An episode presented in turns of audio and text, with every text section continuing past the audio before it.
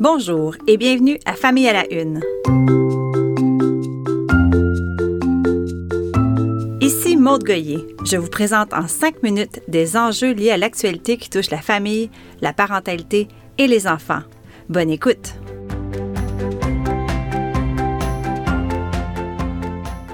On ne dira jamais assez, le sport, c'est bon pour la santé et pas seulement physique.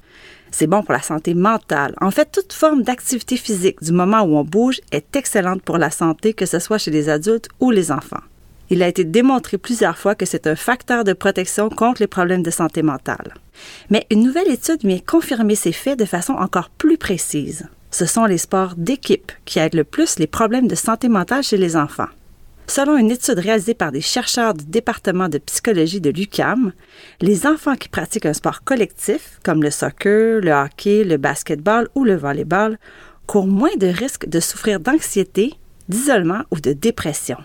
À noter que ce lien n'a pas été fait chez les enfants qui pratiquent un sport individuel, comme le tennis, la natation, le ski ou l'escalade.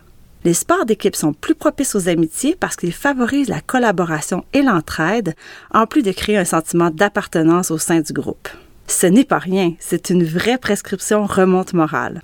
Avec le retour du beau temps, l'heure est aux inscriptions à différentes activités ou aux matchs improvisés avec des amis ou des voisins au parc ou dans la ruelle. C'est un beau prétexte pour initier nos enfants à toutes sortes de sports, dont les sports collectifs. Et un petit conseil en passant, ne forcez pas votre enfant à participer à une activité ou à un sport. Oui à la persévérance, au support et à une meilleure compréhension derrière le refus, mais non à l'acharnement et à l'obstination. On risque que l'enfant se frustre et déduise qu'il ne peut pas compter sur nous lorsqu'il rencontre un obstacle. Et la dernière chose qu'on veut faire, c'est bien de briser la confiance parent-enfant. Il est préférable, je pense, de consulter son enfant au préalable et choisir ensemble quel cours, activité ou sport sera au menu ce printemps ou cet été. Suivre les intérêts, les besoins et les habiletés de son enfant, c'est pas mal important dans ce genre de prise de décision. Vaut mieux mettre toutes les chances de son côté, non? Emma, Olivia, Alice, Noah, William, Thomas, il s'agit des prénoms les plus populaires au Québec et depuis près d'une décennie, le palmarès des dix favoris change bien peu, autant du côté des filles que des garçons. Je viens de cette époque où les Isabelle, Karine, Julie, Martin, Patrick et Sylvain pullulaient dans les classes. Mais où sont-ils maintenant? Tout en bas de la liste des prénoms préférés des parents, si bien qu'ils pourraient même disparaître. C'est du moins une théorie présentée dans un article que j'ai lu récemment sur un site américain spécialisé dans l'étude des tendances du côté des prénoms.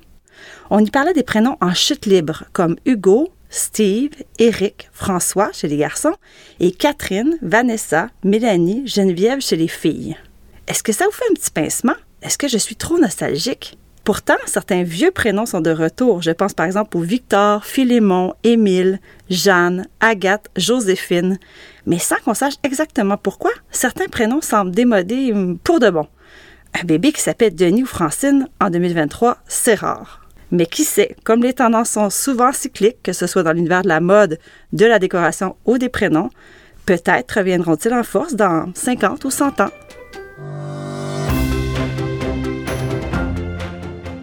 Jusqu'à quel âge peut-on dormir avec un toutou? J'ai récemment vu passer une publication sur les réseaux sociaux où une mère se questionnait sur l'âge limite pour que son enfant dorme avec un ourson en peluche. Plusieurs internautes ont vertement critiqué qu'elle ne force pas la séparation entre le toutou et sa fille, sa fille de 10 ans. Heureusement, d'autres ont pris sa défense. Mais 10 ans, voyons, voyons, qu'on ait un an, 4 ans, 10 ou même 16, 30, 50, on a bien le droit de dormir avec un toutou si ça nous chante. En fait, dormir en étant collé sur quelqu'un, sur un animal de compagnie ou encore sur un toutou, une doudou ou même un oreiller ou un coussin, c'est très bon pour la santé mentale. Il est prouvé que cela apaise et réconforte. C'est normal et c'est tout à fait indiqué peu importe notre âge.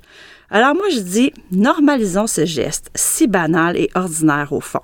Et avouez que c'est mignon de les voir grandir, mais continuer à être attaché à un toutou. Bon, ça doit faire cinq minutes que je vous parle. Faut que je me sauve. Merci d'avoir été là et à bientôt.